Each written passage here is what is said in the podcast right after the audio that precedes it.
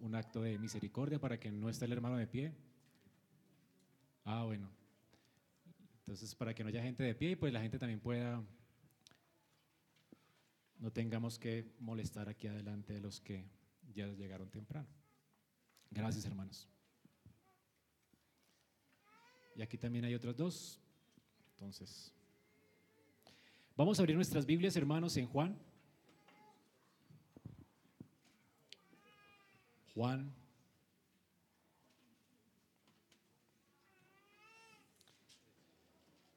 Juan capítulo 2.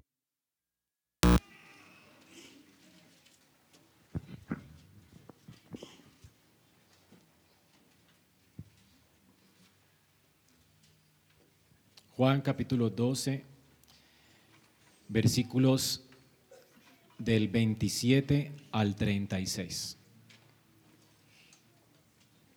Si alguien puede prender las luces, creo que no están prendidas para que ustedes puedan leer y no estén a oscuras. Muy bien. Qué bueno, ¿no? Todo cambia con luz. Dice la palabra de Dios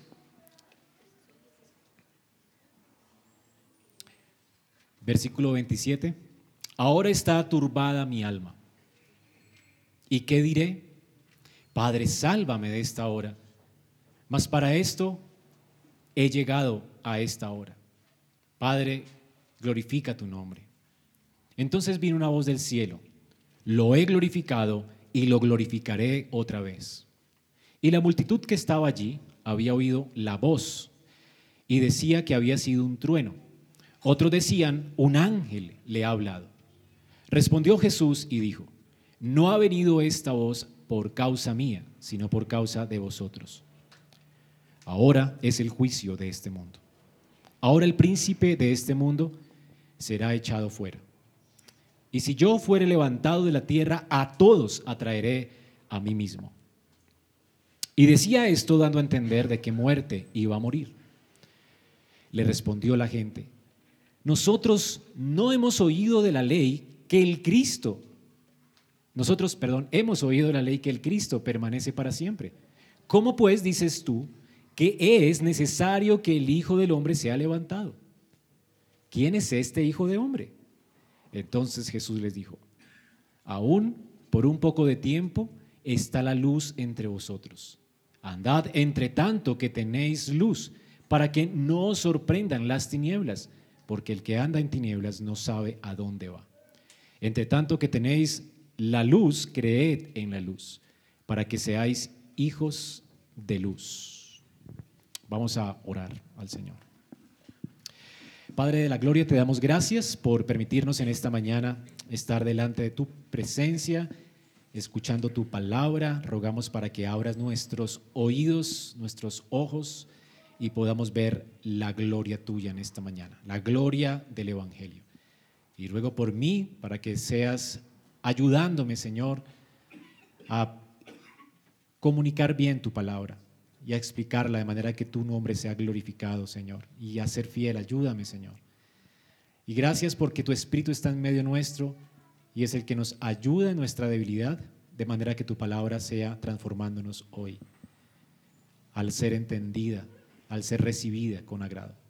Gracias, Espíritu de Dios, por estar con nosotros. Gracias, Padre, por congregarnos. Y gracias, Cristo, por la misericordia que tienes para con nosotros al estar presente hoy en medio nuestro. Oramos, Señor. Amén. La semana pasada habíamos considerado cómo Jesús había entrado a Jerusalén y la gente le había aclamado como su rey. ¿Recuerdan? La gente sacó palmas y todo el mundo estaba celebrando que el rey, su rey, había entrado por las puertas de la ciudad. Claro, vimos que la gente tenía expectativas incorrectas acerca de este rey y de su reino. Y vimos que Jesús deliberadamente responde a esas expectativas. El Señor sabe que Día después, la misma gente que le está clamando como rey iba a pedir crucifíquenle. Así que Jesús deliberadamente monta sobre un asno pequeño para comunicar claramente que él no venía como un rey que, al cual estaban ellos esperando. Él venía como uno, un príncipe de paz a Jerusalén. Y vemos esto, como el Señor monta en un pollino. Los reyes normalmente entraban a caballo en son de guerra. Él no venía a quitar el yugo de Israel, el yugo de Roma del pueblo de Israel. Él venía a quitar el yugo del pecado y por eso él venía humilde como príncipe de paz a poner su vida en rescate por nuestros pecados. Así que vemos aquí que el Señor monta sobre ese pollino y nos muestra una imagen de su ministerio, de su reinado. El Señor viene en cumplimiento de Zacarías 9, 9. Él viene en un pollino de asna, humilde, para salvar a su pueblo. Y así también cumple el Salmo 118, que habla de cómo antes de él recibir la gloria de su reino, recibir su reino, él primero sería la piedra angular desechada por los edificadores. Entonces, esa piedra del ángulo desechada se convertiría en piedra del ángulo, en la piedra a la cual el reino de Dios sería edificado. Así que el Salmo 18 también hablaba de la necesidad de la humillación de Cristo y la muerte de Cristo y luego de su exaltación. Ahora, los líderes de Israel y el pueblo no entienden la imagen. Parece que no hubieran leído la escritura, ¿verdad? Así que lo que hacen los líderes es asustarse más. Y entonces los líderes exclaman al final del versículo 19, ya veis, unos a otros acusan, no conseguís nada. Mirad, el mundo va tras él. Ellos están asustados con la aclamación de las multitudes hacia Jesús. Entonces ellos hacen, eh, se, se acusan unos a otros y dicen esta palabra que para Juan tiene más sentido de lo que ellos piensan que tiene. Es decir, muchas veces los fariseos, el sumo sacerdote decía palabras y ellos no estaban conscientes del alcance de estas palabras. Entonces ellos por envidia dicen, el mundo va tras él porque su ministerio está peligrando y se están culpando unos a otros. Sin embargo, tenían razón. Y entonces Juan inmediatamente después, en el versículo 20, dice que habían ciertos griegos entre los que habían sido, eh, habían venido a adorar la fiesta y entonces buscan a Jesús. El mundo va tras él. Y Juan dice, los griegos ahora están viniendo. Y los griegos son un anticipo de cómo gente de todo linaje, lengua, tribu y nación vendría a adorar y a buscar a Jesús. ¿No es increíble esto, hermanos? Se está cumpliendo las promesas de Dios de que el mundo sería bendecido por medio de la simiente de Abraham. Esto es lo que Dios había prometido. Ahora, una vez que los griegos, una vez que los griegos están llegando a Jesús, ¿En qué piensa Jesús en este momento? Noten allí, versículo 27. Ahora está turbada mi alma. ¿En qué piensan ellos? ¿En qué piensa Jesús mientras ellos vienen, perdón? Él está pensando en su muerte. Hermanos, el hecho de que las multitudes se estén acercando a Él, Él entiende, como ya ha dicho antes, es necesario que él muera, que el grano de trigo caiga a tierra y muera para que lleve mucho fruto. ¿Qué le va a costar a Jesús el que los griegos se acerquen a él? Y no solo los griegos, sino todos los gentiles y los hijos de Israel se acerquen a él. ¿Qué le va a costar a él? La vida. ¿Ok, hermanos? Así que vemos que el Señor anticipa su sufrimiento. Pero además de anticipar su sufrimiento, Él también va a anticipar la gloria de su sufrimiento. Las multitudes vendrán a Él. Él va a salvar a un pueblo. Él verá luego el fruto de su aflicción. Y es de esto lo que se trata los versículos del 27 al 36. El Señor antes de la cruz habla de la teología de la cruz.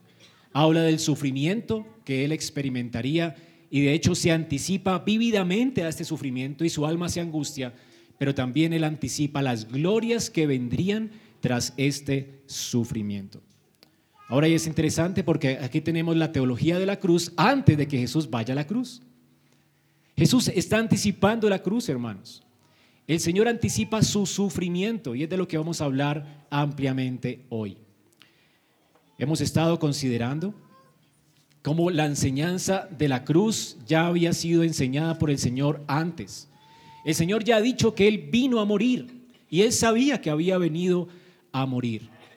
Y también Él sabía que su muerte resultaría en mucho fruto porque eran las promesas que Dios le había hecho a Él como el segundo Adán, como el hijo de Abraham. Así que el Señor dice aquí acerca de su muerte, además de que él anticipa su muerte, además de que él dice que él es la semilla que tiene que morir, él dice en el versículo 32, y si yo fuere levantado de la tierra, a todos atraeré a mí mismo. Versículo 33, y decía esto dando a entender de qué muerte él iba a morir. ¿De qué está hablando Jesús aquí? Él no solamente dice que va a morir, él dice de qué tipo de muerte va a morir. ¿Notan esto? Ahora, ¿cuál es el tipo de muerte de la que él está hablando aquí? Bueno, la cruz. Hermanos, miles de personas, para que entendamos el concepto de ser levantado de la tierra, miles de personas en ese contexto habían sido crucificadas por el imperio romano. Mucha gente diariamente estaba siendo levantada y la palabra levantado se convirtió en el sinónimo de ser crucificado. Así que todos entendieron de que Jesús estaba hablando de su crucifixión, de que Él tendría que ser levantado. Y obviamente esto les asombra a ellos. Ellos no pueden entender esto, porque la cruz estaba designada para los decidiosos, para los, los que estaban rebelándose contra el emperador y contra el reino del emperador romano, contra el César. Así que es como la cámara de gas hoy en algunos lugares del mundo o como la pena de muerte para los que se levantan, la pena capital, es la peor condena para un asesino, para un sedicioso del Estado, es la pena máxima, la pena capital máxima para el peor de los criminales en un Estado. Esto era la cruz para los romanos. Y miles de personas estaban siendo levantadas en cruces. Y entonces ser levantado era sinónimo de ser crucificado. Y así la gente lo entendió. Noten que Jesús dice, si yo fuera levantado, a todos atraeré a mí mismo. Y dice que él dio a entender de qué tipo de muerte moriría. Por eso la gente respondió, versículo 34, nosotros hemos oído de la ley que el Cristo permanecería para siempre. Ahora, ¿cómo pues dices tú que es necesario que el Hijo del Hombre sea levantado? ¿Qué entendieron ellos? Que Jesús iba a ser, estaba diciendo que iba a ser crucificado. ¿Cómo es posible esto? Entonces, hermanos, el Señor está enseñando aquí que Él tenía la necesidad o Él vino para ser crucificado. La gente lo entendió. La gente entendió que Jesús era, se estaba identificando él mismo como el Hijo del Hombre, el Hijo del Hombre del que habla Daniel. Ese Hijo del Hombre de Daniel es Dios quien se presenta delante del trono de Dios, desciende a la tierra y después otra vez regresa al cielo para tomar todo reino, autoridad y dominio. Así que ese Mesías, hijo de hombre, es también el Dios eterno que reinaría para siempre sobre su pueblo. Y toda la gente entendió que Jesucristo estaba diciendo que Él es el Hijo del Hombre. Y ahora todos están entendiendo que Jesús iba, estaba diciendo que iba a ir a la cruz. ¿Cómo es posible que estas dos cosas sean ciertas. ¿Cómo es posible que Él va a reinar para siempre, pero va a morir? ¿Cómo va a reinar si va a morir? Ellos no podían entenderlo. Ahora, hermanos, es importante porque cuando la escritura habla acerca del Mesías en todo el Antiguo Testamento, siempre se habla de la necesidad de la muerte del, Hijo de Dios, de la muerte del Mesías. Ellos al leer la Biblia tendrían que haber entendido, porque toda la Biblia habla de esto. De hecho, Pedro lo entendió después. En primera de Pedro 1, del 10 al 11, Pedro nos dice estas palabras. Pueden abrir sus Biblias, por favor. Primera de Pedro 1, del 10 al 11.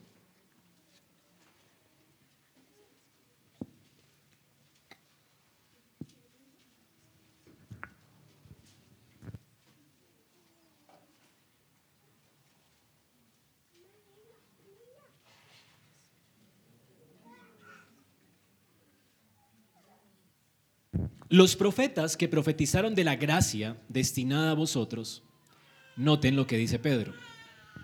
Está hablando de cuáles profetas? Los del Antiguo Testamento. Dice que ellos inquirieron Es decir, estudiaron, inquirieron diligentemente, indagaron acerca de esa salvación. ¿Y qué es lo que estaban indagando? Ellos escudriñaron cuál era la persona y cuál era el tiempo. Recuerdan que el Señor estaba diciendo, todavía no es el tiempo, todavía no es el tiempo, y ahora ha llegado el tiempo en el que Él sería crucificado. Bueno, los profetas habían ya anticipado que vendría una persona, solo que no sabían quién era, y tampoco sabían cuál era el tiempo. Bueno, cuando el Señor vino, Él sí sabía cuál era el tiempo, y Él sabía que Él, él era la persona. Pero los profetas ya habían anticipado que vendría esa persona. No sabían quién era y no sabían en qué tiempo indicaba el Espíritu de Cristo que estaba en ellos. ¿Notan esto, hermanos? El cual anunciaba de antemano. ¿Qué anunciaba el Espíritu de Cristo a través de ellos? Los sufrimientos de Cristo y las glorias que vendrían tras él. Sufrimiento y gloria. Hermanos, de esto hablan los profetas. El Señor, camino de Maús, dice que de esto habla la ley y los profetas. Y luego añade los salmos. La ley, los profetas y los salmos, siempre el Espíritu de Dios estaba indicando a través de ellos los sufrimientos de Cristo y las glorias que vendrían tras ellos. Si la multitud hubiera leído bien sus Biblias, las Biblias que tenían hasta ese momento, que era el Antiguo Testamento, si los fariseos la hubieran enseñado bien, ¿qué hubieran entendido? Que era necesario que el Mesías viniera, sufriera primero y luego la gloria que vendría después del sufrimiento. La necesidad de la cruz era el tema del Antiguo Testamento, hermanos. Con, como tanta gente hoy en día, esta multitud y los fariseos, ¿verdad?, que les enseñaban, ellos habían leído la Biblia y habían visto en la Biblia lo que les convenía. Mucha gente lee en la Biblia lo que le conviene. Pero no lee la Biblia como, la, como Dios la inspiró, como la entregó. Es tan sencilla, hermanos.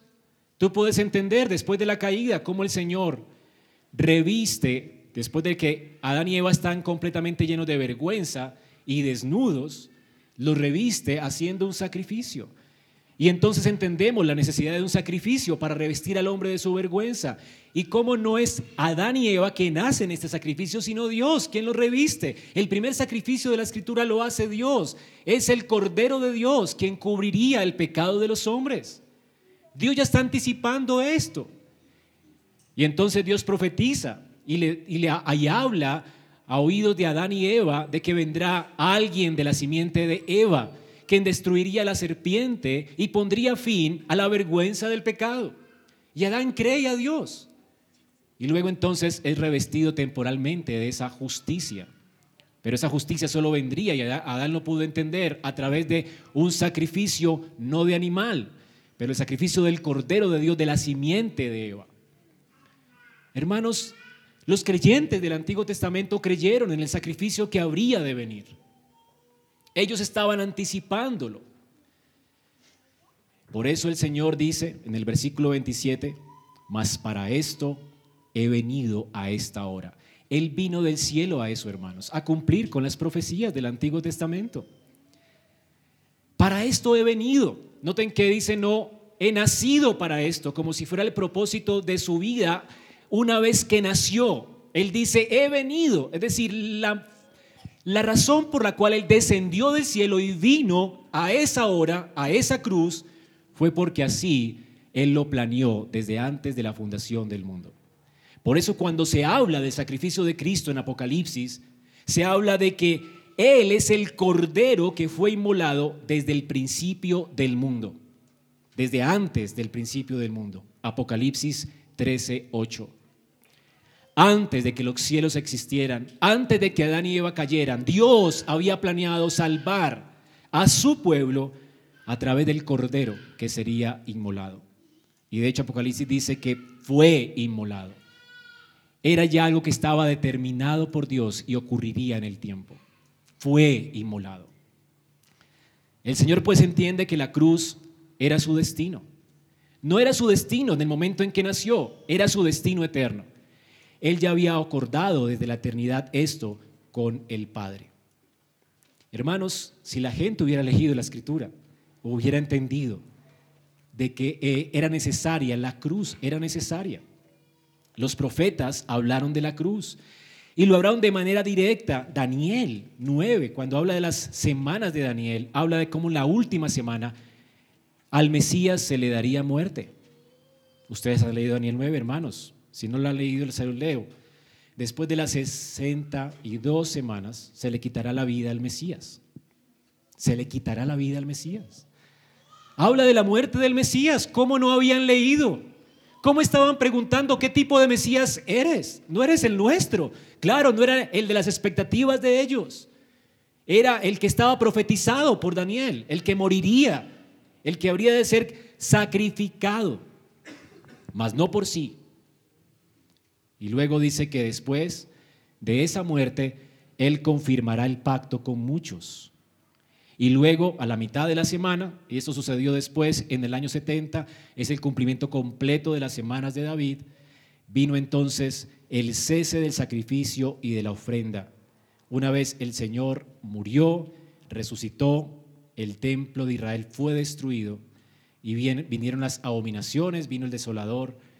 Y esto sucedió, hermanos, hasta que, hasta que se consumen los tiempos.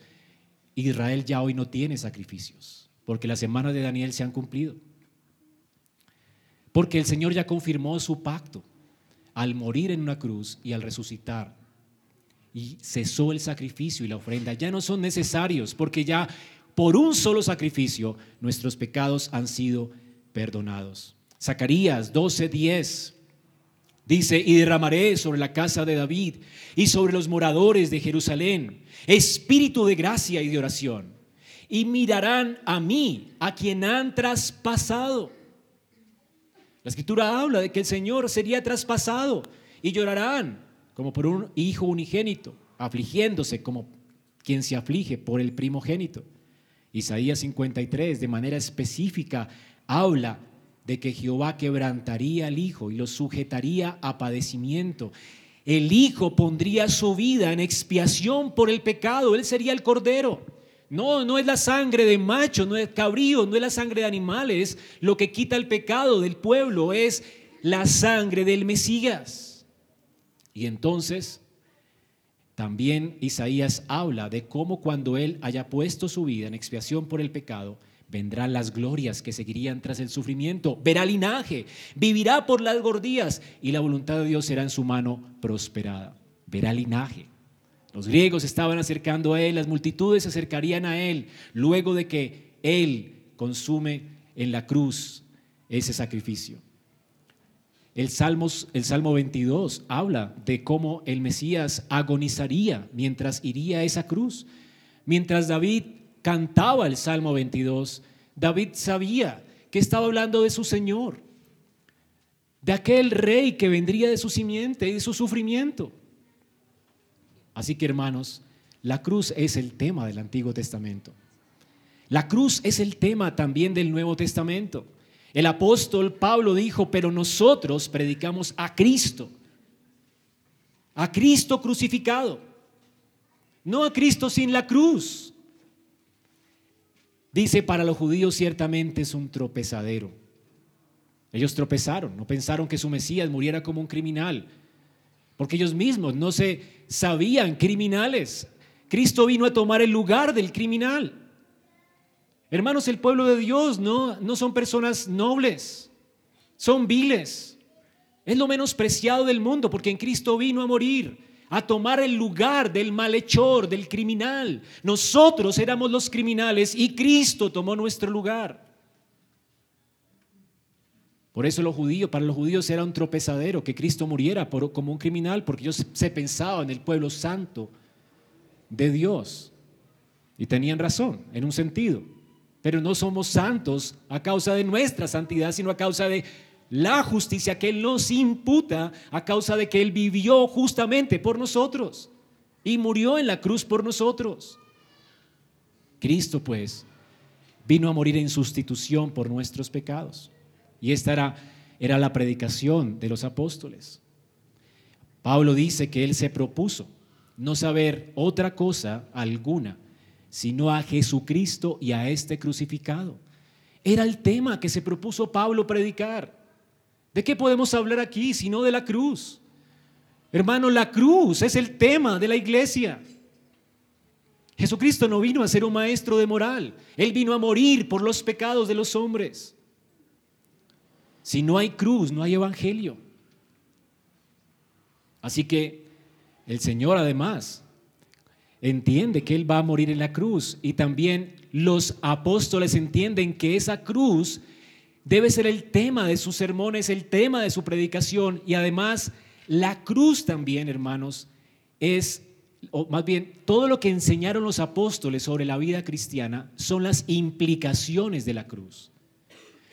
¿Usted ha leído por qué Pablo nos dice que ofrezcamos nuestra vida en sacrificio a Dios? ¿A razón de qué? De las misericordias de Dios expresadas en esa cruz. Por las misericordias de Dios, dice Romanos 12, ofrezcan sus cuerpos en sacrificio vivo, porque Él fue sacrificio para Dios, por nosotros. ¿Por qué es que Pablo llama a los corintios a ofrendar y a diezmar? Porque Cristo se presentó a sí mismo como ofrenda y expiación por nuestros pecados. Hermanos, ofrendamos porque Cristo murió por nosotros. Vivimos para Cristo y nos negamos porque Cristo murió por nosotros. Venimos a esta iglesia porque Cristo murió por nosotros. Cuando venimos a esta iglesia y nos hacemos miembros, ¿qué es lo primero que sucede para que alguien sea miembro de una iglesia cristiana? Se bautiza, ¿verdad? ¿Y qué está anunciando en su bautismo? Que ha muerto con Cristo y que ha resucitado con Él. En el bautismo anunciamos su muerte. Es por la muerte que podemos congregarnos. Es por la muerte que podemos ser su pueblo. Es porque en esa muerte recibimos perdón y vida eterna, limpieza de nuestros pecados, que podemos hoy estar aquí en presencia de Dios, hermanos. ¿Y qué es lo que celebramos en la Santa Cena cada domingo? Los domingos que la hacemos, pues. Que Cristo murió por nosotros, anunciamos su muerte. Hermanos, es el tema de cada domingo, el Evangelio, la cruz. Es la cruz, de la cruz, es lo que cantamos ahora de su sacrificio, de su expiación. Es por eso que alabamos a Cristo por su cruz. Y si pudieran las cortinas de los cielos ser abiertas para nosotros ahora mismo, ¿qué estaríamos escuchando? ¿Qué es lo que los santos y los ángeles están cantando? ¿Qué himnos están sonando? Bueno, Juan lo hace. Juan corre para nosotros las cortinas de los cielos en Apocalipsis 5. Y dice que cantaban el cántico nuevo.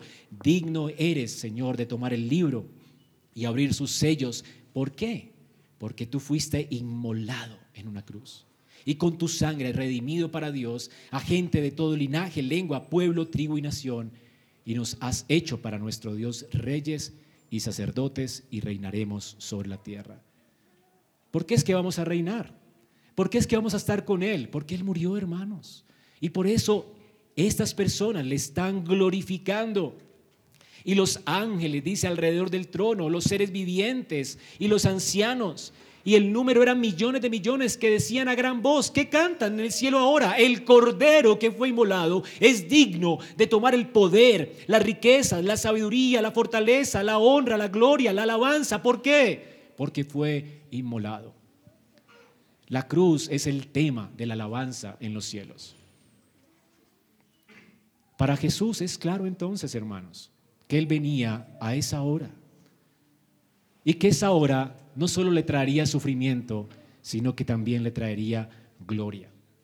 Así que nuestro texto lo podemos dividir en dos, simplemente. El Señor anticipa su sufrimiento y el Señor anticipa su gloria.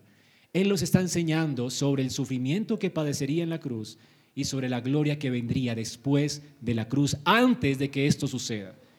Y lo enseña antes porque siempre este fue su propósito. Él vino a esto.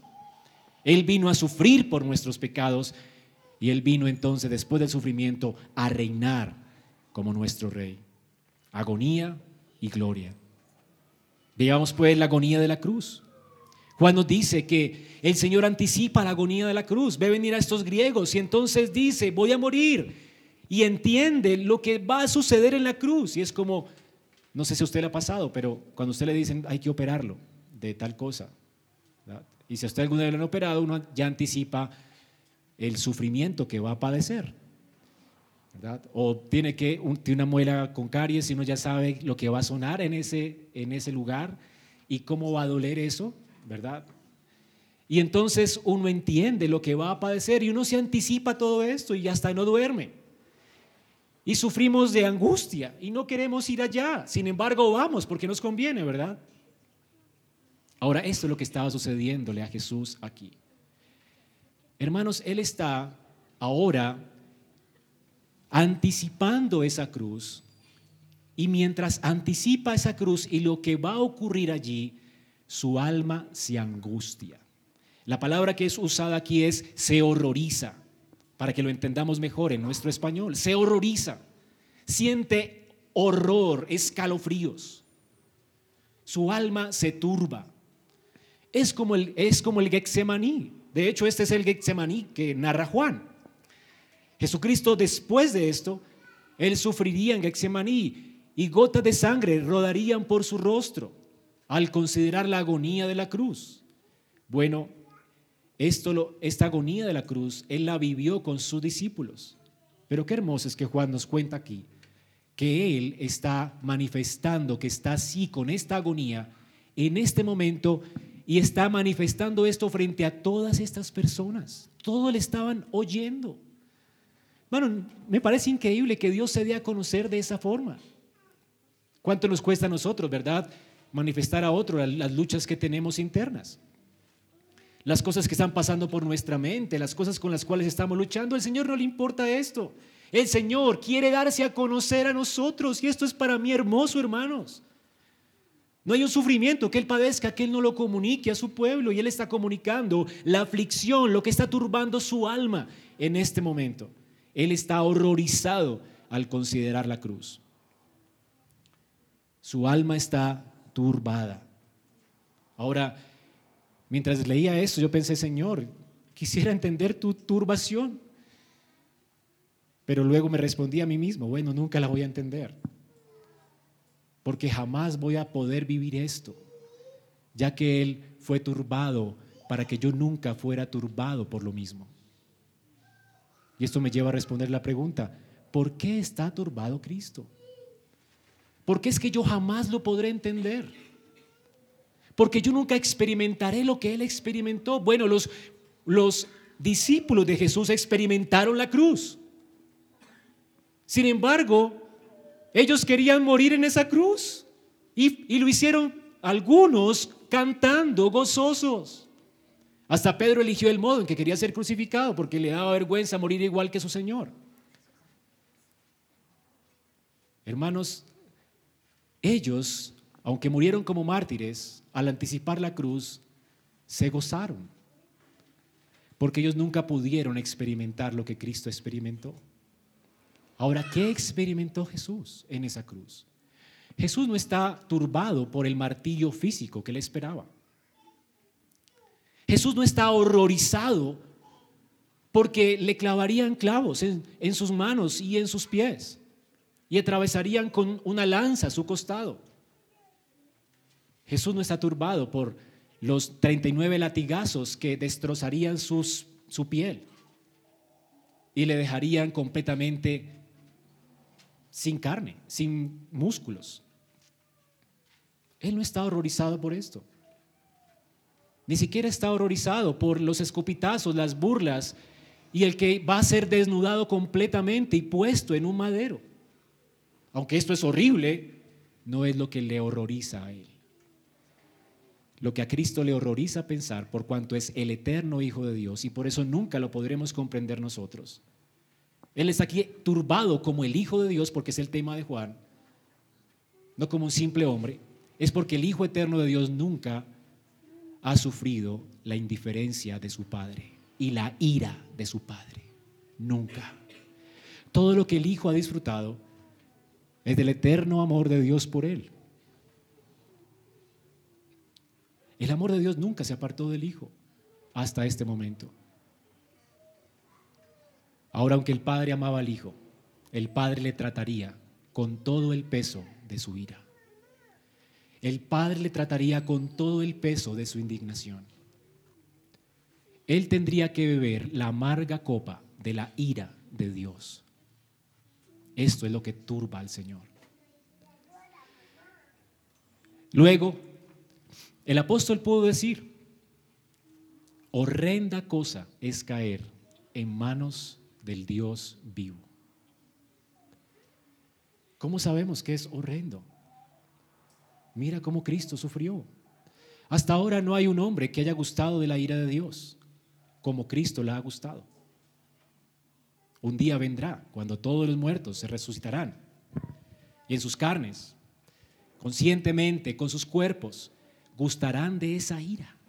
Y sin embargo los hombres hoy escuchan el Evangelio y no tiemblan, porque no están en su sano juicio, porque están ensoberbecidos en su propio razonamiento. Sin embargo, el Hijo de Dios, en su sano juicio, el perfecto hombre, sin pecado, que conocía eternamente el amor del Padre, está horrorizado al contemplar la ira de Dios. Es horroroso, horrible, horrenda cosa es caer en manos del Dios vivo. Es horrendo, hermanos. Y esto es lo que conmueve el corazón de Cristo.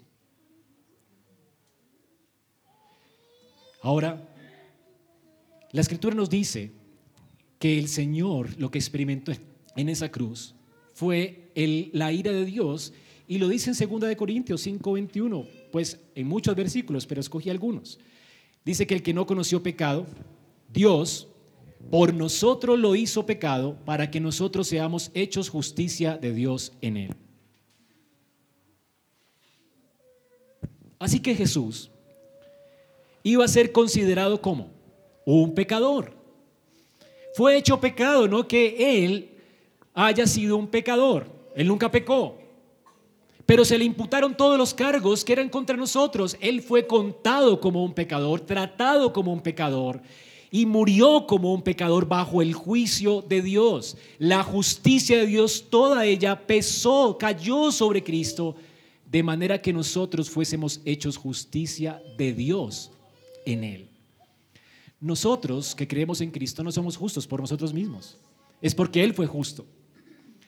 Y si estamos delante de Dios justificados es porque Cristo pagó. Dios no es injusto al perdonarnos. Alguien pagó por lo que hicimos. El peso de la ira de Dios cayó sobre Cristo para que nosotros pudiéramos ser bendecidos y hechos justos con Él. Cristo obedeció por nosotros y Cristo murió por nosotros. Así que aquí está hablándonos de esto, hermanos. El Señor vino a cargar con el peso de nuestros pecados. Todo fue imputado a Él. Todos los cargos contra nosotros fueron imputados a Él. Y entonces por eso murió bajo la ira de Dios. Él no iba a morir por su propio pecado, sino por el nuestro. Cristo también, dice Gálatas 3:13, nos redimió de la maldición de la ley, hecho por nosotros maldición y noten esto, porque escrito está, maldito todo el que es colgado en un madero. ¿Qué sucedió en ese madero? Cristo estaba qué? Cargando con nuestra maldición. Él se hizo maldición por nosotros. ¿Han leído ustedes todas las maldiciones que están descritas en la ley de Dios en Deuteronomio al final? Todas esas maldiciones ya no son sobre nosotros, son sobre Cristo. Él la sufrió para que no la suframos. Él experimentó la ira de Dios para que no la experimentemos. Por eso es que nunca le podrías entender.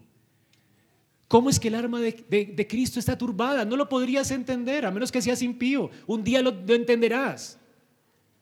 Porque tu sufrimiento será eterno si no te arrepientes y vienes a Cristo. Pero nadie puede entender, ¿quién puede comprender la ira de Dios? Para que Dios sea temido, para que le temamos. La, respuesta retórica es nadie. Hermanos, ¿quién puede entender su ira? Cristo la entendió. Solo Cristo. Él la experimentó en carne propia. La escritura en Isaías dice, mas el herido fue por nuestras rebeliones, herido fue, molido fue por nuestros pecados, el castigo de nuestra paz, es decir, para que nosotros tuviéramos hoy paz, él sufrió un tormento horrendo. Nuestra paz fue sobre Él. Él ganó nuestra paz porque Él sufrió nuestro castigo. Por sus llagas fuimos nosotros curados.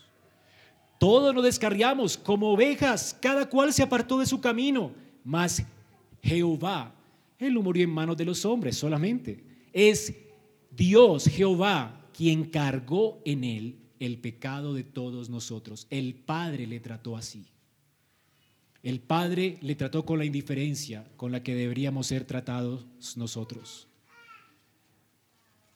Él una y otra vez dijo, no ha llegado mi hora, y escapó de sus enemigos. No ha llegado mi hora, y se escapó de sus enemigos. Pero cuando dijo, ahora es, todas las maldiciones de la ley fueron sobre él. Los enemigos de Jehová le crucificaron. El rostro de Jehová se apartó de él. Él en la cruz exclamó, Dios mío, Dios mío, ¿por qué me has abandonado?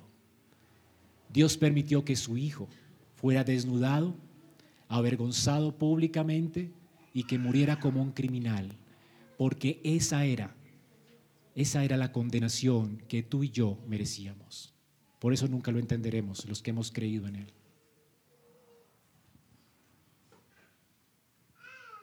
Jesús puede entonces anticipar esto y se horroriza, al igual que en Getsemaní. Sin embargo, Él dice aquí, ahora está turbada mi alma. ¿Y qué diré?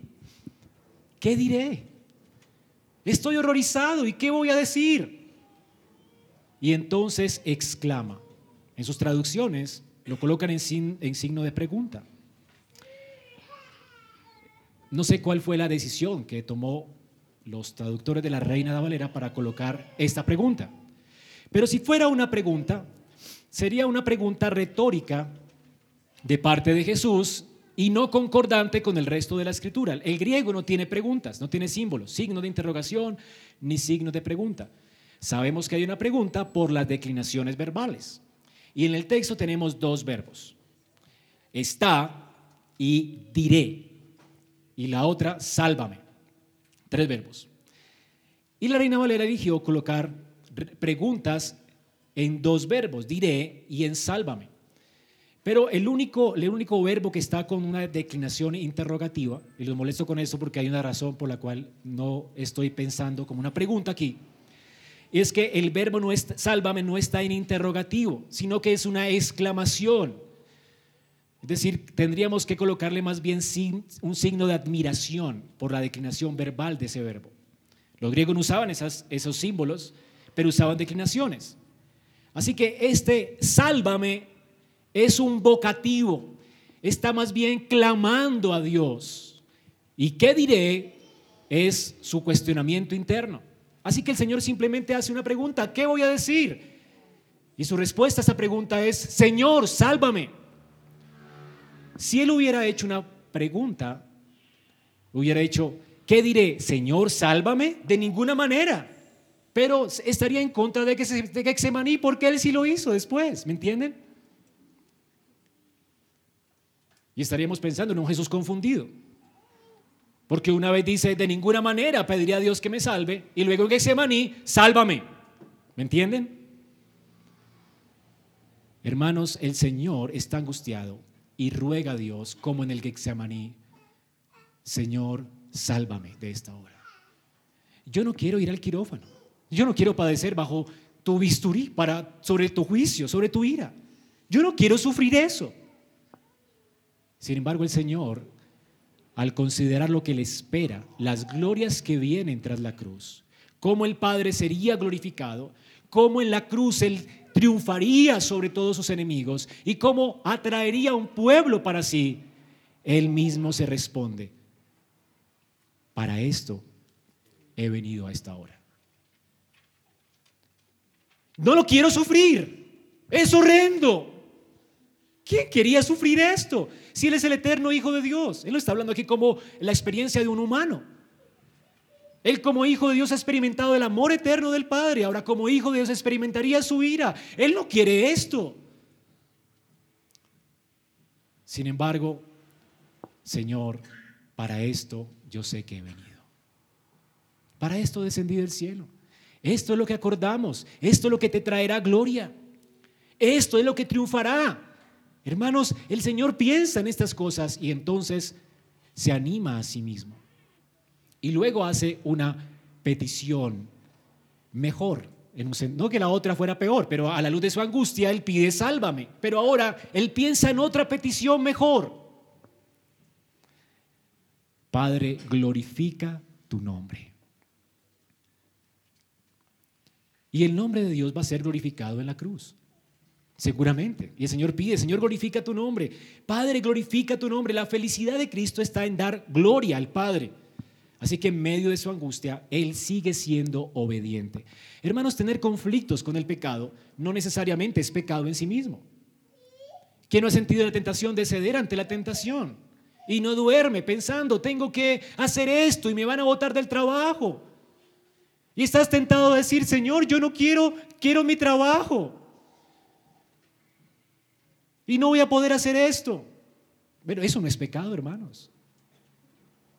Y si lo confiesas tampoco es pecado. Tú necesitas más bien, pero Señor, orar, Señor, que lo que ha de pasar traiga gloria a tu nombre. Yo quiero obedecerte.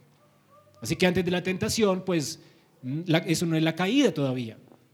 Así que hermanos, el Señor no pecó al orar al, al Señor, Señor, sálvame de esta hora. Él no está pecando todavía.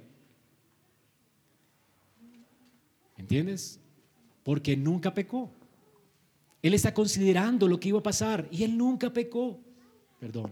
Y al final el Señor dice que tu nombre sea glorificado. El Señor elige seguir obedeciendo al Padre. A pesar de su estrés, a pesar de su horror, al considerar el fruto de su obediencia, es decir, el sufrimiento de caer bajo la ira de Dios, Él dice, aunque caiga bajo tu ira, Señor, quiero glorificar tu nombre. Aunque me cueste mi vida, que tu nombre sea glorificado. No importa mi sufrimiento. Lo que trae felicidad al alma de cualquiera de nosotros siempre es buscar la gloria de Dios. No es retener nuestra vida de ninguna manera, hermanos. Retener la vida, retener nuestra vida, nuestra posición, nuestras posesiones, siempre traerá angustia, depresión, culpa. Nos apartará de Dios. Pero cuando decidimos morir a nosotros, como Cristo hizo, para buscar la gloria de Dios, y que a pesar de nuestro sufrimiento buscamos que Dios sea glorificado, esto va, a traernos honra. Y por eso el Señor va a anticipar la honra que le traería el sufrimiento. Entonces vino una voz del cielo y dijo, pues lo he glorificado y lo glorificaré otra vez. Hermanos, el Padre ya había glorificado su nombre en la vida de su Hijo. Lo he glorificado en el pasado el padre, recuerda la voz que había dicho, este es mi hijo amado en su bautismo? En él tengo que toda mi complacencia, porque Jesús, hermanos, complació perfectamente al Padre, viviendo una vida de piedad, con su carácter justo, glorificó a Dios. Él no distorsionó la imagen de Dios con su vida, como lo hizo Adán y Eva, al resistirse a Dios y al vivir de acuerdo a la imagen de Dios. El Señor vivió de acuerdo a la imagen de Dios, glorificó a Dios con su carácter santo y piadoso, nunca pecó, pero también con sus obras poderosas y portentosas glorificó a Dios. Él no solo demostró el carácter de Dios, pero también demostró el poder de Dios al mundo. Podemos saber que Dios es poderoso al contemplar las obras de Cristo y podemos conocer que Dios es santo al contemplar el carácter y la vida de Cristo. Así que claro, el Padre ya se había glorificado en el Hijo. Pero también el Padre se había glorificado por las enseñanzas del Hijo.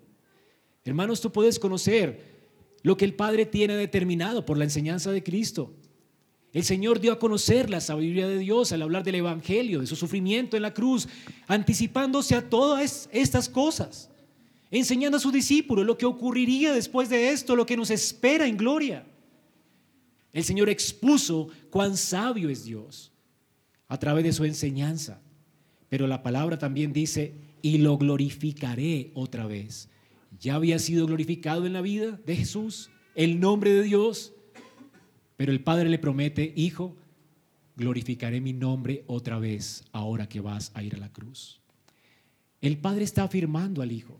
Lo afirmó en el bautismo, lo afirmó en la transfiguración, ¿se acuerdan? Este es mi Hijo amado, a Él oíd porque Él enseña perfectamente la verdad de Dios. Él nunca pecó en cuanto a enseñarnos algo incorrecto.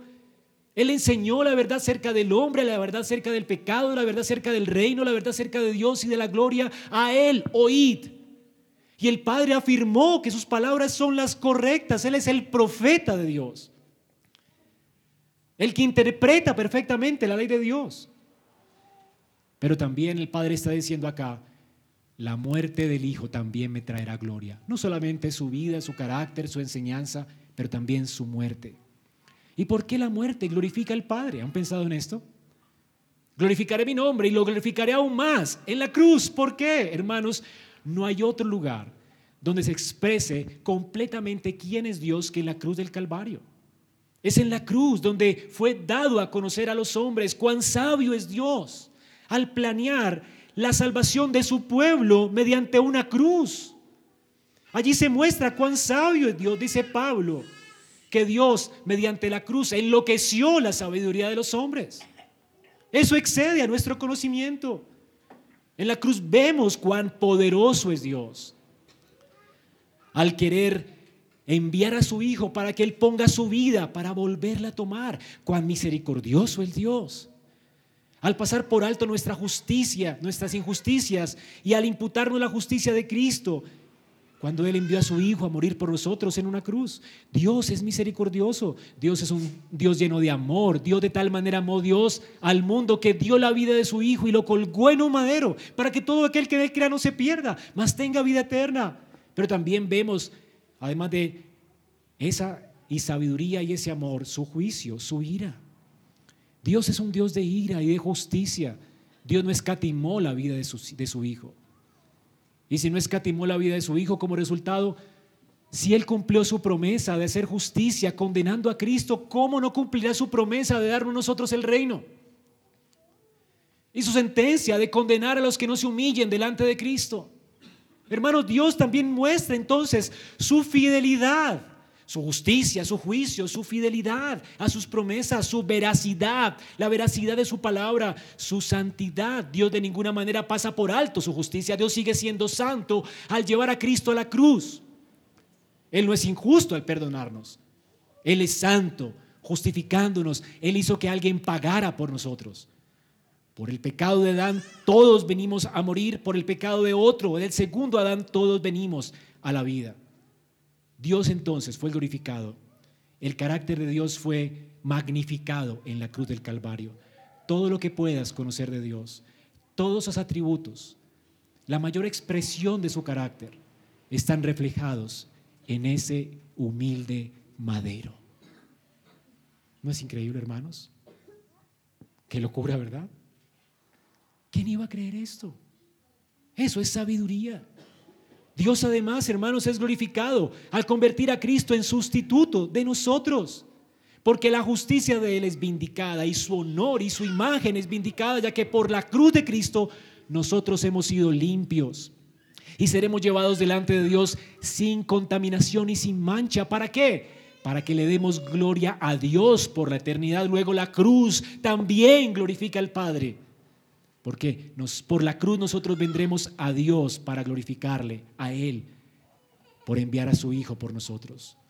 Así que el Padre fue glorificado en la vida de su Hijo y será glorificado en la muerte de su Hijo. Ahora dice la Escritura que esta voz de Dios vino y todos escucharon, ¿verdad? No necesariamente todos la entendieron. Algunos decían es un ángel y no fueron comprensibles sus palabras. Otros que decían, fue un trueno, fue un trueno, tal vez le echaron la culpa, va a llover, no sé. Pero el punto es que el Señor está clamando a Dios, el Señor Jesús está haciendo una petición al Padre, inmediatamente suena un trueno como los truenos que sonaron en Sinaí, como los truenos de los que habla el Salmo 29 voz de Jehová que rompe las encinas de los bosques. El Señor está tronando. ¿Y por qué está tronando? Bueno, sí, para consolar al Hijo. Y aquí también la traducción es desafortunada y podríamos mejor decir, respondió Jesús, no ha venido esta voz por causa de mí solamente, sería mejor. Porque vino por causa de él. Él habló y la voz respondió inmediatamente. Hermanos, ¿le ha sucedido a usted alguna vez esto? Que usted esté de rodillas y usted pida algo y la voz de Dios diga, ya, ya, de una vez, lo que quieras. ¿Le ha pasado esto? Somos pecadores. Cristo no. El Padre le corre al Hijo. Porque el Hijo busca glorificar siempre al Padre. El Padre va a glorificar al Hijo. Y va a darle todas las peticiones que Él le haga. No hay ninguna cosa que el Padre le vaya a negar al Hijo. Y entonces la voz suena, no por causa solamente de Él, para consolarlo. Para hacerle saber que sí le ha escuchado y que sí lo va a hacer, que su nombre va a ser glorificado en su muerte. Pero también la voz habla por causa de nosotros. Para que tengamos consuelo, hermanos. Que no hay petición que el Hijo haga, que el hijo haga al Padre que no sea respondida por el Padre. Hermanos, esto es increíble. Tu, intercesor no es María. Nunca se escuchó que María orara a Dios y el Padre respondiera así, de esta forma. Nuestro intercesor es Cristo. Es orando en el nombre de Cristo que nuestras oraciones son respondidas. Es por Él. Es porque hay un parácletos, un abogado intercediendo por nosotros delante del Padre que tú puedes orar y Dios puede responderte. Hermanos, es increíble. Nuestras oraciones no son respondidas en virtud de nosotros mismos, sino en virtud de que Cristo es quien intercede por nosotros delante del Padre. Por eso Él dice, todo lo que pidierais al Padre en mi nombre, Él se compromete a hacerlo. ¿Por qué? Porque el Padre siempre le responde afirmativamente a Él. No hay cosa que el Padre le niegue a su Hijo, porque el Padre tiene en su Hijo perfecta complacencia. ¿No te anima esto, hermano? Qué poderoso Salvador tienes. Esta voz suena por causa de nosotros, para nuestro consuelo. Cuando el Hijo habla, el Padre responde inmediatamente, sin tardar. Ahora, ahora es el juicio, dice el Señor, de este mundo. Aquí tenemos nuestro segundo punto. Además de que el Señor anticipa su sufrimiento, su agonía en la cruz, y entonces el Padre le consuela y le responde que su nombre va a ser glorificado en la cruz, ahora el Señor, cuando escucha la respuesta del Padre, Él entonces anticipa lo que viene después del sufrimiento. Y entonces dice estas palabras, ¿qué viene después del sufrimiento? Ahora el juicio es el juicio de este mundo. El príncipe de este mundo será echado fuera. Y si yo fuere levantado de la tierra, es decir, crucificado, a todos atraeré a mí mismo. Consecuencias de la cruz. ¿Qué viene después de la humillación? La gloria, hermanos. La gloria. La victoria. Oír la respuesta del Padre hace que Cristo anticipe la gloria que vendría después de su sufrimiento. Él no quedaría en la cruz clavado. Él no quedaría en la tumba enterrado. Al tercer día Dios le resucitaría de entre los muertos y le daría victoria sobre sus enemigos. Y entonces, ¿qué viene? ¿Qué dice Jesús que vendrá después de la cruz? Pues juicio, juicio para este mundo. Ahora es el juicio, dice el Señor. Ahora es mi cruz y ahora se anticipa, ahora es el juicio, ya viene el juicio, ya es el juicio. ¿Y por qué? Porque Jesús está anticipando cómo el Padre le entregaría a él todos los dominios de la tierra. Así que cuando los hombres pensaron que estaban juzgándole a él en una cruz, que se deshicieron del Hijo, como dice el Salmo 2, se levantarán los reyes de la tierra y los príncipes consultarán unidos contra Jehová y contra su ungido. Rompamos sus ligaduras, echemos de nosotros sus cuerdas. Es decir, no queremos que Él reine sobre nosotros. No queremos moral con Él, no queremos nada que ver con Él. Los reyes de la tierra le menosprecian, le crucifican, echan de ellos su yugo y dicen no queremos este rey. Y lo llevan a la cruz. Judas lo traiciona, Pilatos se lava las manos y decide crucificarlo. El pueblo de Israel dice crucifíquenlo. Todos le entregan, todos se deshacen del rey que antes estaban aclamando. Pero entonces el Salmo 2 dice, pero el que mora en los cielos, mientras están haciendo esto, se está riendo. Se está riendo. Porque en ese momento ellos están sellando su sentencia de muerte. Pensaron juzgarle, pero entonces Dios, al resucitar a Cristo de entre los muertos, el Señor se va a burlar y el Señor va a hablar en su furor, los turbará con su ira. ¿Y por qué? Porque Cristo resucitará. Yo pondré mi rey sobre Sión, él se sentará a mi diestra en mi santo monte. Yo publicaré el decreto, Jehová me ha dicho, dice el Señor, él mismo, mi hijo eres tú, él será el eterno hijo del Padre, el engendrado de Dios. Todo lo que él le pida al Padre, él se lo dará. Las naciones serán de Él. Como posesión suyas, todas las confines de la tierra serán de Él. Y entonces, ¿qué hará? Vendrá el juicio. Él ahora ya no morirá más. Él vendrá como juez de los hombres. Un día Él vendrá en justicia. Y Él ya está en el trono y se vengará de todo el que le menosprecia. Él como lo hicieron Judas, Pilatos y el pueblo. Todos ellos serán juzgados y los quebrantarás, dice el Señor, con vara de hierro. Como vasija de alfarero los desmenuzarás. Hermanos, está escrito en el Salmo 2. Y el Señor lo anticipa, ya sé lo que sucederá. Todos se burlarán de mí, me juzgarán. Pero una vez que me juzguen, yo vendré a juzgarles.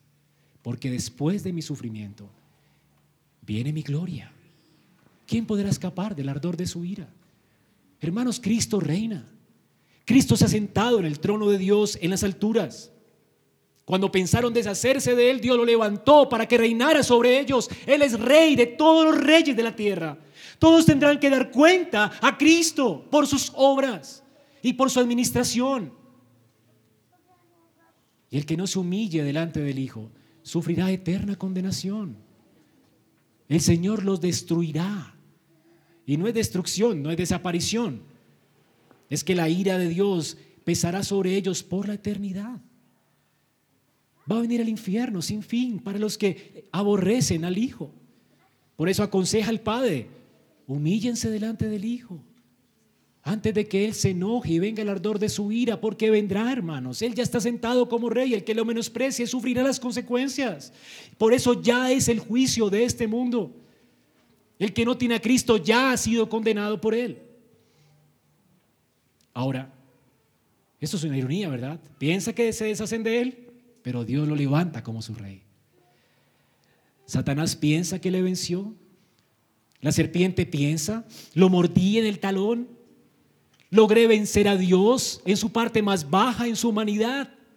Logré quebrantarlo, logré quebrarlo. Allí está, puesto como escarnio de los, de los hombres ya no se levantará más. Ahora yo seré el príncipe de las naciones. Y Jesús dice, qué ironía. Porque cuando las tinieblas están celebrando en el momento de la cruz, en el momento más oscuro de la historia humana que se hizo oscuro, no por un eclipse, las tinieblas están celebrando su triunfo sobre la cruz. Satanás, la serpiente, ha pisado el calcañar, ha mordido el calcañar de la simiente de Eva y ha pensado triunfar. Pero entonces el Señor dice, vendrá la humillación de Satanás, Él será echado fuera. Mientras Él piensa morder a Cristo en su humanidad y matarlo, Cristo se levantará para aplastar su cabeza. En esa cruz, en esa misma cruz, también Satanás selló su sentencia de muerte. Satanás es una serpiente, sí, y sigue siendo una serpiente, pero sin cabeza. ¿Han visto una serpiente recién matada? ¿Verdad? Sin cabeza, ¿qué hace? Se revuelca, sin dirección, no sabe dónde ir. Así está Satanás hoy, lleno de ardor, de ira en este mundo, porque ha sido echado fuera del trono de Dios. ¿Se acuerdan de Job? Como el diablo venía delante de Dios, ¿no has considerado a ese siervo Job tuyo? ¿Cómo es que es posible que le bendigas? Quítale todo lo que tienes, a, a ver si no maldecirá. ¿Se acuerdan? Hermanos, esto ya no lo hace Satanás. Él fue echado, él fue echado fuera. Apocalipsis 12, de 9 al 11. Eh, Juan ve esto y fue lanzado fuera el gran dragón, la serpiente antigua que se llama diablo y Satanás, el cual engaña al mundo entero y fue arrojado a la tierra. ¿Y de dónde fue arrojado? Del trono de Dios. Él ya no puede acusarnos más. Y Juan dice que también sus ángeles fueron arrojados con él. Y entonces oí una voz del cielo que decía, ahora ha venido la salvación, ahora, en el momento en que Cristo fue a la cruz, allí lo despojó de su autoridad. Él ya no tiene argumento delante de Dios. Ya no puede acusarte, porque ya Cristo fue acusado y murió. Ya no puedo decir que Dios es injusto al bendecirnos. Porque las bendiciones Cristo las ganó para nosotros, muriendo en una cruz por nosotros. Por eso, ¿quién? ¿Quién puede acusarnos delante de Dios? Si Dios es el que justifica. ¿Qué argumentos pueden traer ante el trono de Dios si ya hay un abogado delante de Dios intercediendo todo el tiempo por nosotros? Nadie podrá inculparnos. Nadie podrá inculparnos. Si tú has creído en Cristo, eres libre de condenación. Libre de condenación. No hay nadie que le argumente a Dios que eres culpable, porque ya uno se hizo culpable por ti para que tú fueses bendición de Dios en Él. Ahora, ha sido lanzado fuera, dice Apocalipsis, el acusador de nuestros hermanos. ¿Y qué hacía el acusador? De día y de noche acusaba delante de Dios a los hermanos. ¿Y cómo es que lo vencimos? ¿Cómo es que él fue derrotado y, echado a la tierra como una cabeza, como una serpiente sin cabeza? ¿Cómo es que sucedió eso? ¿Cómo es que vencimos? ¿Cómo es que ya no tenemos a alguien que nos acuse delante de Dios? Dice Juan. Ellos le vencieron por medio de la sangre del cordero y de la palabra del testimonio. Hermanos, Cristo murió en una cruz para deshacer las obras del diablo. Ya no hay condenación para los que están en Cristo, porque ya uno fue condenado. Dios no puede inculparte dos veces. Tú eres culpable, pero Cristo fue contado por culpable para que tú fueses contado como justo. ¿Has comprendido el Evangelio? Yo no entiendo este amor. Qué amor tan incomprensible, qué amor tan sublime. Que el justo muera por los injustos para llevarnos y presentarnos santos delante de Dios. Qué amor tan glorioso. Pero este es el Evangelio. Así que Jesús anticipa su gloria y anticipa también como el, el, acusador ya no estaría más delante del, trono, delante del trono de Dios. Pero Jesús también anticipa como luego de que Él es levantado, Dios le dará a Él el poder de traer a todos a sí mismo. ¿No es increíble, hermanos?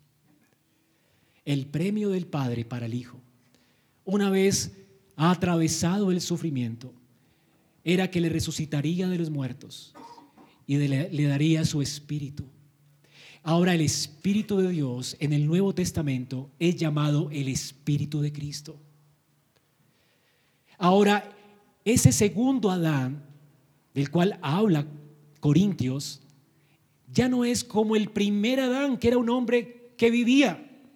Este segundo Adán es el Espíritu que da vida. Una vez él venció en la cruz el Padre le glorificó. Y ahora Él envía su Espíritu a quien quiera. Y atrae a las personas mediante su Espíritu. Él no está hablando aquí de la cruz como la que atrae a los hombres.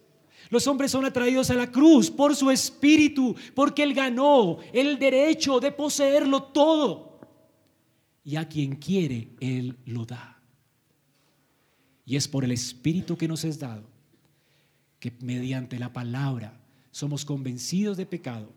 Y es por el Espíritu que nos es dado que nos arrepentimos de nuestros pecados y podemos confiar en Cristo. Y esa cruz nos atrae. Esa cruz es atractiva por el Espíritu que fue derramado en el Hijo. Y luego es derramado a todo aquel que Él quiera salvar. El Hijo tiene el poder de traer a todos, y aquí la palabra todos, no toda la gente de todo el mundo, por supuesto. Recuerden que los judíos en el mismo contexto estaban diciendo, mirad, todos van tras Él. ¿Estaban mintiendo ellos? No, es que es una forma de decir, toda la gente que vemos va tras Él. ¿Quién es el todos? Tenemos que definir el todos por el todo de la Biblia. El todos es todos por los cuales Cristo vino a morir, todos los que el Padre le dio, todos por los cuales Él, como el Cordero de Dios, murió en una cruz. Todos los escogidos del Padre, a todos los que Él quiere dar vida. Esos son los todos. ¿Y por qué son tantos? ¿Por qué son todos? Porque es un número completo. Porque hay gente que no necesariamente es de Israel. Todos, de gente, gente de todo linaje, lengua, tribu y nación. El mundo, hermanos. Todo el mundo, gente de todo el mundo va a venir porque Cristo los atraerá por su espíritu. Isaías 53, 10 dice, con todo esto Jehová quiso quebrantarlo, sujetándole a padecimiento. Y lo que el Padre prometió, cuando haya puesto su vida en expiación por el pecado, entonces, ¿qué vendrá? El Señor promete, Dios el Padre le promete, verá linaje, vivirá eternamente y la voluntad de Jehová será prosperada en su mano. Todo lo que el Padre ha planeado. El rollo del libro de la historia humana, todo lo que Dios decretó que sucedería, la salvación de su pueblo, la gloria que vendría, un pueblo que reinaría con él en gloria, todo eso vendrá en el futuro por las aflicciones de Cristo. Ese será el resultado de la cruz. Él verá, Cristo verá el fruto de la aflicción de su alma. Cuando el grano de tierra cayó a tierra y murió, dio fruto. Esto es lo que Cristo está anticipando. Y terminemos con la reacción de la gente. ¿Cómo reacciona la gente ante la doctrina de la cruz? Ellos entendieron lo que Jesús está diciendo. Por supuesto, ellos lo habían proclamado rey, ellos habían entendido que Jesús se había autodesignado a él mismo el título Hijo de Hombre, pero lo que no pueden entender es cómo Cristo no va a cumplir con sus expectativas. ¿Se acuerdan que hablamos de expectativas hace ocho días? Ellos han creado un, un Dios a su imagen. Ellos han creado un Cristo de acuerdo a sus expectativas, pero no era el Cristo de la Biblia, ya se lo demostré, ¿verdad? Ellos leyeron en la Biblia lo que querían leer. Ahora, ¿cuál fue su respuesta? ¿Cuál es la respuesta de un hombre que lee en la Biblia lo que quiere leer? Bueno, va a menospreciar a Cristo. Ellos menosprecian a Cristo. De una vez dicen estas personas, el Mesías nuestro va a reinar para siempre. De hecho, les faltó añadir, y nos va a quitar el yugo romano, y va a traer paz y prosperidad, y vamos a ser felices, y va, a reinar para siempre. Hasta allí tenían razón. Pero el punto es que ellos estaban ciegos para admitir la necesidad que tenían de alguien que muriera por ellos. Hermanos, los judíos pensaban que eran hijos de Abraham y los demás para ellos eran perros. Y por ser hijos de Abraham ellos se creían muy distinguidos. Ahora que alguien muera, que uno de nosotros muera como malhechor, eso no le podemos entender. Ese no es nuestro Mesías. Y noten la pregunta, ¿Quién es ese hijo del que estás hablando? Él no es el nuestro. ¿Quién es ese? Es despectivo. ¿Entiendes esto? El Hijo del Hombre tiene que ser levantado. Tiene que ser levantado. Porque ustedes han pecado. Él va a tener que pagar el castigo de vuestros pecados. yo dije, ¿quién es ese Hijo de Hombre? ¿De qué tipo de salvación estás hablando? Somos hijos de Abraham. Somos buenas personas. Ahora, el Señor ni siquiera les responde. El Señor ni siquiera se defiende. Más bien, les da una oportunidad nueva. Una nueva oportunidad. Respondió a la gente, nosotros, dice, ¿cómo puedes, dices tú, que es necesario que muera y que sea levantado en la cruz? ¿Quién es este hijo de hombre? Y Jesús respondió, noten que no se defiende, aún por un poco de tiempo, la luz, hablando de él, estará entre vosotros. Yo voy a ir a la cruz. Andad, entre tanto que tenéis luz. Es decir, los está invitando ahora al arrepentimiento. Y no es increíble que no lo hicieron. Y entonces, tal vez un día o dos días después, están diciendo, crucifíquenle. Y sellaron su sentencia de muerte. Tú no sabes cuándo es tu tiempo. La respuesta de Jesús es, entre tanto que me tienes, ahora arrepiéntete. Yo no te voy a seguir explicando lo que ya expliqué. Yo no te voy a decir, no te voy a seguir diciendo lo que claramente la Biblia dice sobre mí. No te voy a convencer de lo que la ley nunca te convenció. Tú tratas la Biblia como tu horóscopo. Eso no es mi problema. Eso no es la Biblia. Mi palabra es verdad. Toda habla de mí. No te voy a tratar de convencer. Arrepiéntete. Eres un pecador. Estás en tinieblas. No sabes para dónde vas. Me estás menospreciando. Irás al infierno. Entre tanto que hay tiempo. Ahora, arrepiéntete. Y es lo que te digo a ti en esta mañana. Tú no sabes qué pasará al salir de este lugar. Ya has visto cómo toda la escritura habla de la cruz y de la necesidad de la cruz a causa de tu pecado. Vendrás a Cristo hoy en arrepentimiento y fe. Te entregarás a Él y le harás tu Rey y Señor. O te quitarás el yugo de Él de sobre tu vida. Vendrás a Él en arrepentimiento para obedecerle por lo que Él ha hecho en la cruz por tus pecados. O le menospreciarás. ¿Qué harás al salir de este lugar? El Señor dice, ustedes, ustedes van a ser sorprendidos por las tinieblas. ¿Y por qué? Porque andan en tinieblas. Ustedes no saben para dónde van. No entienden cuán horrenda es la ira de Dios. Piensen en lo que les acabo de decir, en lo que experimentaré para evitárselas. Todo aquel que venga a Cristo con sus cargas, con sus pecados, aunque merezca la ira de Dios y confía en Él, el Señor quitará toda carga de Él, todo su pecado de Él, para presentarlo como justo delante de Dios. El que cree en Cristo no vendrá a condenación jamás, pasará de muerte a vida. Entiéndelo. ¿Por qué has de morir bajo el ardor de la ira de Dios eternamente? ¿Por qué has de sufrir lo insufrible? ¿Por qué has de ser condenado cuando tienes un gran Salvador que ha dado la vida en una cruz para que todo aquel que en él crea no se pierda, mas tenga vida eterna? ¿Por qué habréis de morir, oh casa de Israel? Dice Jehová. ¿Por qué? Entre tanto, pues, que tengáis luz, creed, creed, es lo que salva la fe, creed en esa luz. Y una vez salvados, ¿en qué nos convertimos? No es que tengamos luz, no es que tengamos lamparitas alumbrando nuestro camino, no, tú serás luz, seréis hijos de luz, nos volveremos en la misma naturaleza del Señor, quien nos salvó y nos rescató. Seremos uno con Cristo, seremos luminares del mundo. Él no está diciendo que tendrán luz, seréis hijos de luz, serán luz de este mundo. ¿Quieres con esta oferta seguir en tinieblas? ¿No quieres marcar la diferencia en este mundo? Pues ven y arrepiéntete de tus pecados y entrégate a Cristo hoy.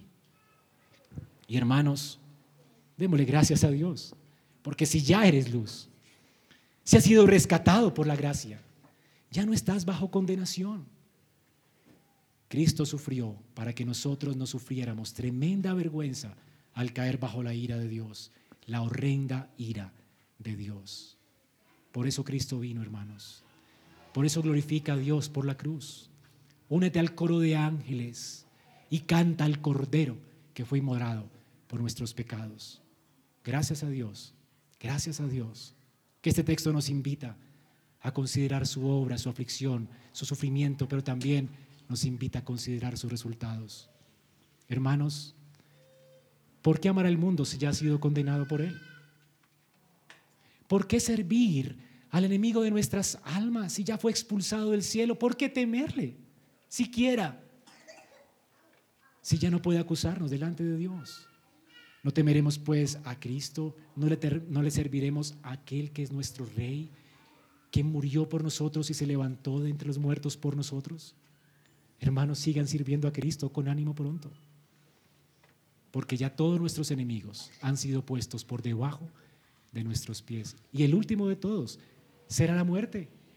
El Señor no solamente nos atrae por su Espíritu ahora, un día el Espíritu de Dios vendrá y nos resucitará de los muertos y nos atraerá a Cristo por siempre. Estaremos con Cristo en gloria por siempre. ¿No es esto una gran noticia? Así como en Cristo anticipó sus sufrimientos, hermanos, los sufrimientos presentes nuestros no son nada en comparación con la gloria que nos espera. Anticipa esa gloria. No importa cuánto sufras por Cristo acá, lo que te espera es glorioso, porque todo esto que nos espera, Él lo logró para nosotros. Así que alabemos a Dios por eso. Vamos a dar gracias. Señor, qué bueno eres tú al darnos a Cristo. Padre, gracias por traernos en Él salvación y vida eterna. Gracias porque Él es el Cordero tuyo que quita el pecado del mundo. Ningún animal fue suficiente para quitar nuestros pecados. Solo tu Hijo decidió venir a este mundo y su propósito fue ir a la cruz para que tu nombre, Padre, fuera glorificado y para que todos los poderes estuvieran debajo de nuestros pies, todos nuestros enemigos, todos tus enemigos, los que han manchado tu nombre, nuestros pecados, el mundo, el poder de las tinieblas, aún la muerte, todo lo que ha dañado tu creación, ha quedado ya bajo los pies de Cristo. De manera que esperamos de Él nuevos cielos y nueva tierra, donde morará la justicia. Y gracias, gracias Cristo, gracias por someterte a tal humillación por nosotros y por darnos tales beneficios y bendiciones por tu obra en esa cruz. Señor, que nunca dejemos de cantar a Cristo por esa cruz, de glorificarte, de amarte por esa cruz. Que con el himno, Señor, podamos decir, oh, cuánto amaré esa cruz. En sus triunfos mi gloria será. Algún día después de esa cruz, el Señor nos dará coronas, coronas de victoria. Porque Cristo murió y venció por nosotros. A ti la gloria, Señor. A ti la gloria, la honra, nuestra alabanza, el poder. A ti que fuiste inmolado por nosotros. Y Señor, salva en esta mañana a los que no te conocen, que hoy se humillen que reconozcan su gran maldad para que no caigan bajo la horrenda expectación de juicio y hervor que vendrá el día de tu ira. Te imploramos, Señor, salva, salva. ¿Por qué han de morir los hombres si has levantado un gran Salvador? Señor, abre los ojos para que te vean. Por tu espíritu abre los ojos para que vengan a ti y te sirvan con voluntad propia. Te lo ruego, Señor, en Cristo Jesús. Amén.